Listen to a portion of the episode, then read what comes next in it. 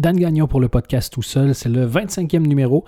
Être un numéro un tout petit peu différent aujourd'hui. Vous savez, je me passionne beaucoup, beaucoup pour les histoires de manière générale et les histoires de marketing en particulier. Et, euh, et ben, comme n'importe qui, quand j'ai du temps puis Internet, je me mets à cliquer sur un lien, puis un autre, puis un autre, puis un autre. Et ce qui avait commencé par vérifier s'il faut ajouter du gingembre dans une recette se termine en général sur la manière de augmenter euh, le taux d'oxygène dans le sang des mammifères sous-marins.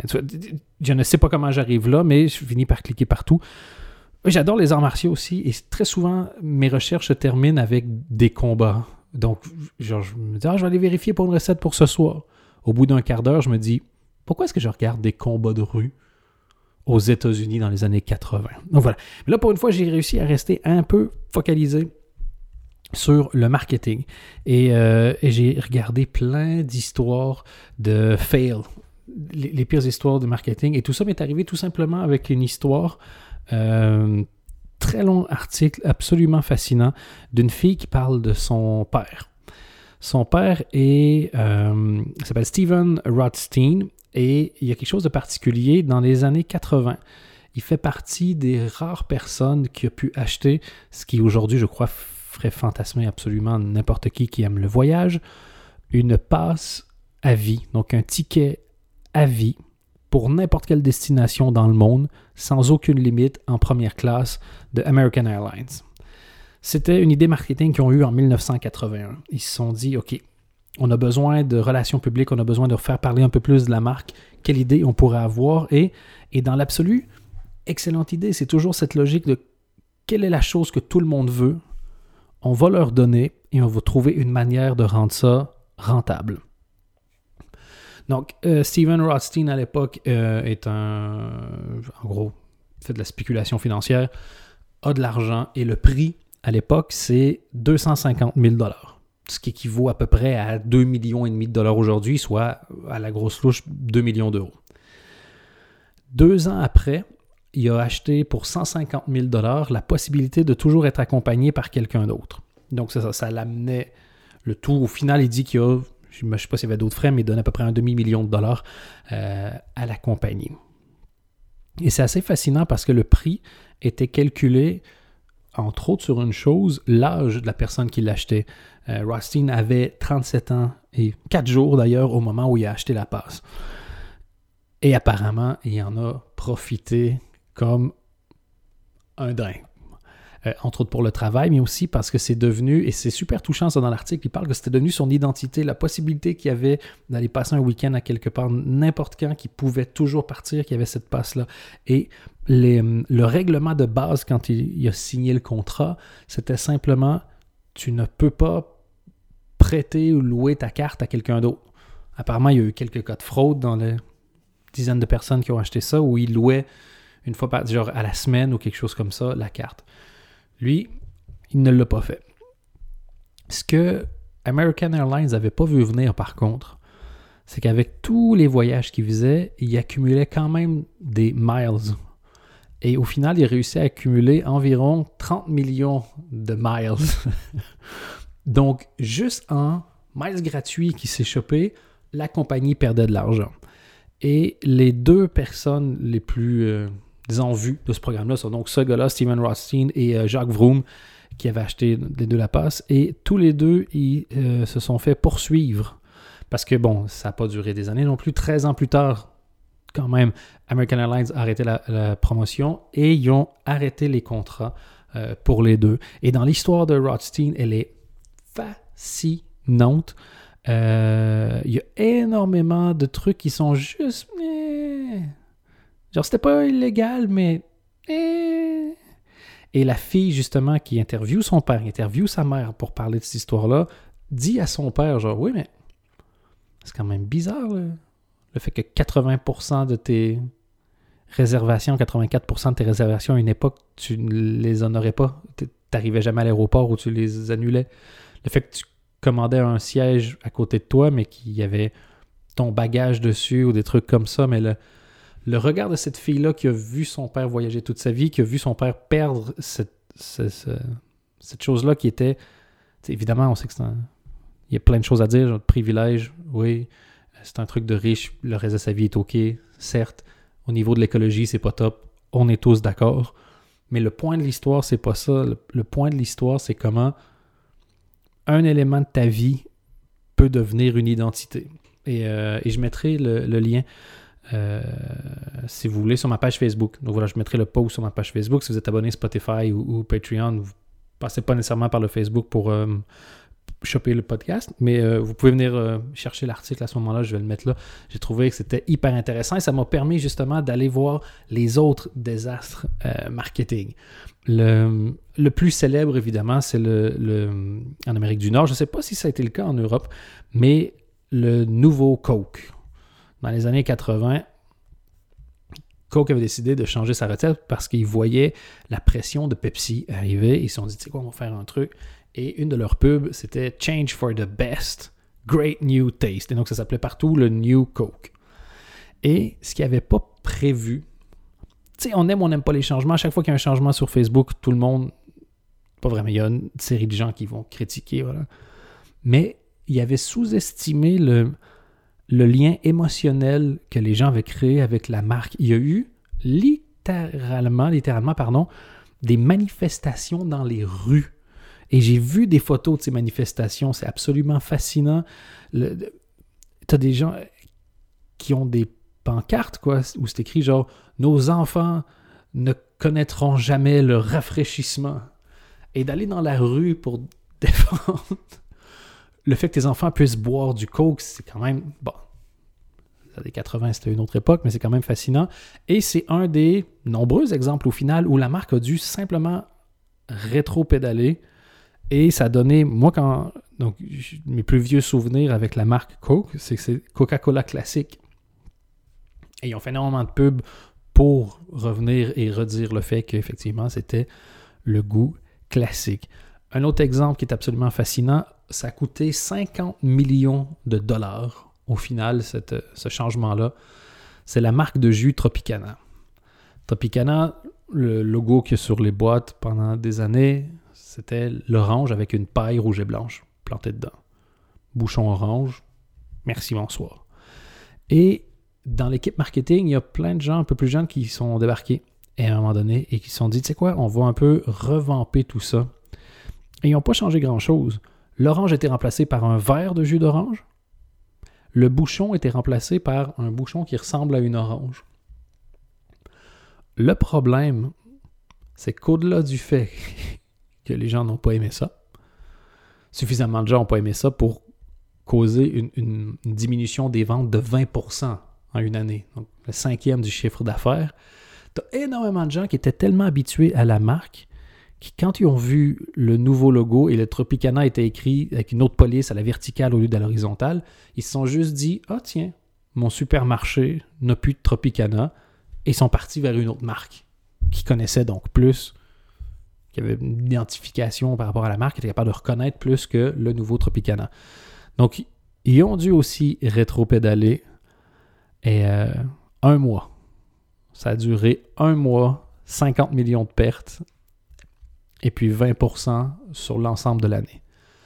La suivante, c'est le genre de choses où je comprends comment tout le monde a peut-être pu s'emballer en disant c'est une bonne idée, c'est une bonne idée, mais quand tu regardes avec du recul, tu fais Oh non, quelle horrible idée.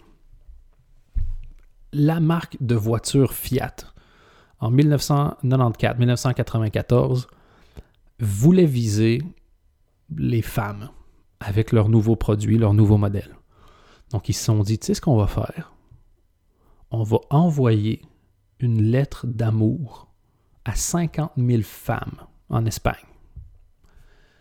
Et la lettre, traduction euh, en live euh, et personnelle, je n'ai qu'avec toi que quelques minutes. Et même si ça ne fonctionne pas entre nous, je te promets que tu n'oublieras jamais notre expérience ensemble. Et ils se sont dit, histoire de rajouter du piquant dans tout ça, et si on envoyait les lettres de façon anonyme?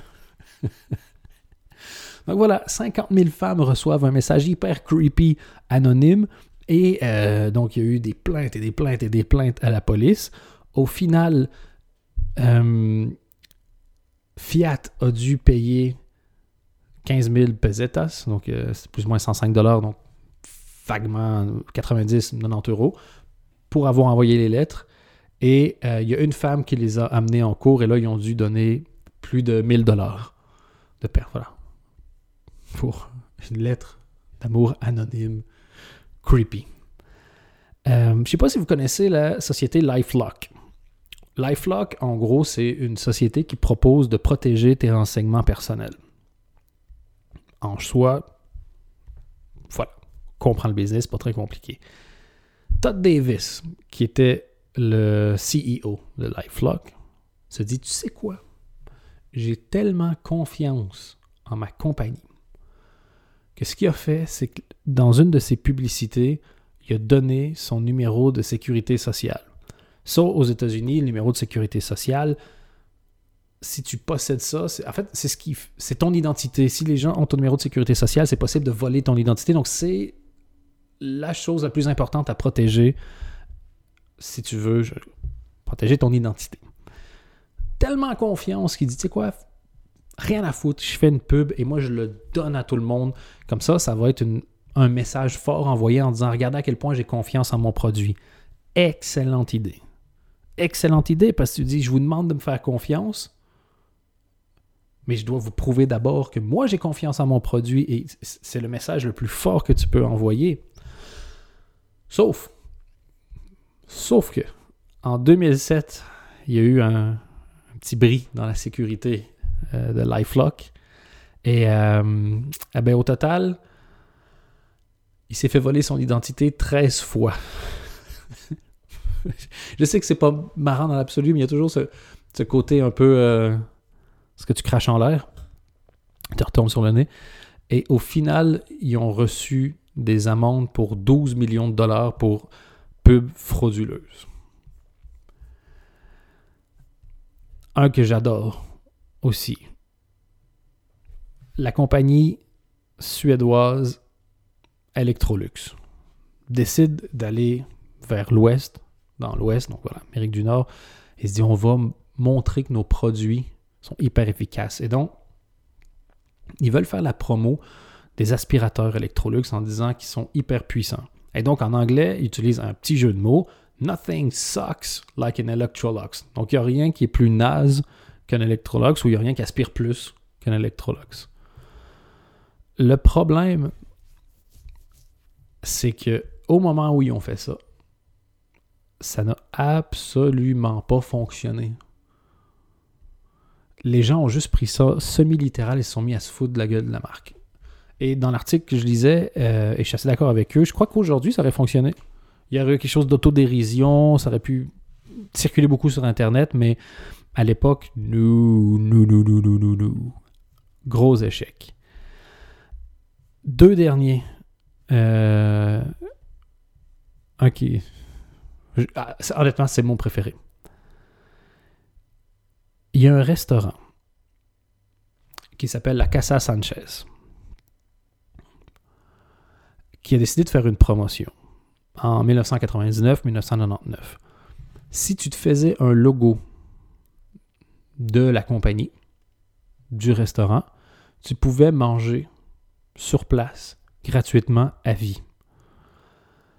Le problème, c'est qu'en quelques semaines, 1210 personnes s'étaient fait un logo, s'étaient fait tatouer. Et donc, ils ont dû revoir tous les règlements. Ils ont limité la promotion à 50 personnes. Tu as uniquement le droit de manger un repas par jour sur place. Et la propriétaire, Martha Sanchez, a relancé la promotion quelques années plus tard. Mais cette fois-ci, il fallait que tu rencontres la propriétaire pour valider la chose. Et c'était très limité. Mais j'imagine. Ça arrive tellement souvent que tu lances une idée et que, ça n'explose pas, que ça colle pas. Et tu dis un tatouage, les gens vont pas se faire un tatouage pour, pour de la bouffe, quoi. 1200 personnes. Je trouve ça absolument merveilleux. Et le logo, en plus, est assez mignon. C'est un. C'est un. C'est assez mignon. Voilà. T'as un personnage avec un sombrero qui est sur un épi de maïs. Euh, voilà, comme si c'était un, missile, je dirais. Ou une fusée. Quelque chose comme ça. Un peu comme dans le film de, Kubrick. Euh, comment il s'appelle cet acteur? Je dois retrouver le nom de l'acteur. C'est un super acteur comique qui était capable d'à peu près tout jouer. Euh, je vais retrouver, me semble, le film, c'était les années 70, je crois. Euh, 1968 avec l'inspecteur Clouseau. C'était Peter Sellers, voilà. Peter Sellers. Donc maintenant, je vais être capable de retrouver Peter Sellers et Kubrick. Le film ensemble, c'est Doctor Strange Love. Il me semble que c'est dans Doctor Strange Love qu'il y a ça. Je cliquer une fois pour être sûr que je dise pas de conneries. Oui, c'est ça. Euh, c'est ça, c'était une espèce de parodie de la, guerre froide. Euh, et, et, dans ce film, c'est là où tu as un personnage qui finit par rider comme un cowboy, une bombe qui est lancée. Et, euh, et ça se passe beaucoup dans une espèce de, de, situation room, où avec un énorme écran, puis c'est là que les décisions se prennent. Et je ne sais pas si c'est vrai, j'ai pas vérifié. Apparemment, quand George W. Bush est arrivé au pouvoir, il a demandé à voir cette pièce. Qui, donc, n'existe pas. Et puis, le dernier exemple que j'aime beaucoup, c'est les Beatles, et je ne savais absolument pas ça. En 1966, les Beatles ont sorti un album qui s'appelle Yesterday and Today. Et euh, il y a différentes couvertures qui existent, dont une qui n'a pas duré très longtemps, et c'était surnommé The Butcher Cover, donc la couverture du boucher, et c'est les quatre Beatles qui étaient représentés, ils voulaient les représenter de manière euh, différente par rapport à d'habitude. Et donc, euh, je ne sais pas exactement c'était quoi le concept, mais c'est des, des, poupées, genre de, de bébés, euh, démembrés, avec des bouts de viande par-dessus. voilà. Ils ont changé d'idée après. Ça n'a pas fonctionné très très très fort. Mais si aujourd'hui vous avez encore un de ces albums avec cette couverture-là dans l'emballage, ça peut se vendre jusqu'à 30 000 pièce. Et vous serez certainement la seule personne qui ferait une, une bonne affaire avec cette décision, qui bénéficierait de cette décision, de cette couverture-là. Donc voilà, c'est des anecdotes que je trouvais quand même vachement marrantes et euh, j'avais envie de raconter ça. Ça fait un petit podcast de week-end un peu plus léger. Encore une fois, merci beaucoup de me suivre. Si vous êtes jusqu'à la fin de l'épisode, merci. Si vous n'êtes pas abonné encore sur Spotify, euh, ben, faites-le si vous voulez. Et c'est gratuit. Et si vous voulez euh, soutenir le podcast, vous pouvez vous abonner sur Patreon. C'est pas gratuit. Ça commence à partir de 5 par mois, soit 4 euros ish pour euh, une vingtaine de numéros euh, par mois. Et ceux qui sont abonnés, merci d'ailleurs. Euh, la réponse est que je ne sais pas exactement quand le contenu va commencer à, être... le contenu vidéo va arriver et un peu les contenus bonus. Je suis en train, encore une fois, de regarder ça, mais avec les deux dernières semaines, euh, ce qui s'est passé chez moi à la maison, ça m'a pas vraiment permis d'avancer là-dessus. Mais voilà, d'ici l'été, J'espère pouvoir commencer à proposer différents contenus et j'espère vraiment, c'est mon objectif, que dans le mois de mai, je commence avec au mois de mai, je commence avec les vidéos. J'ai quand même réussi à avancer sur une première euh, vidéo et j'aimerais ça la tourner dans les deux semaines. Donc voilà, merci beaucoup. Euh, Spotify, c'est Dan Gagnon podcast tout seul. Le Patreon, c'est patreon.com slash Dan Gagnon podcast. Et puis, euh, encore une fois, je mettrai l'article sur ce gars qui avait le Golden Ticket d'American Airlines et le témoignage de sa fille sur ma page Facebook. Merci, il n'y a plus rien à dire.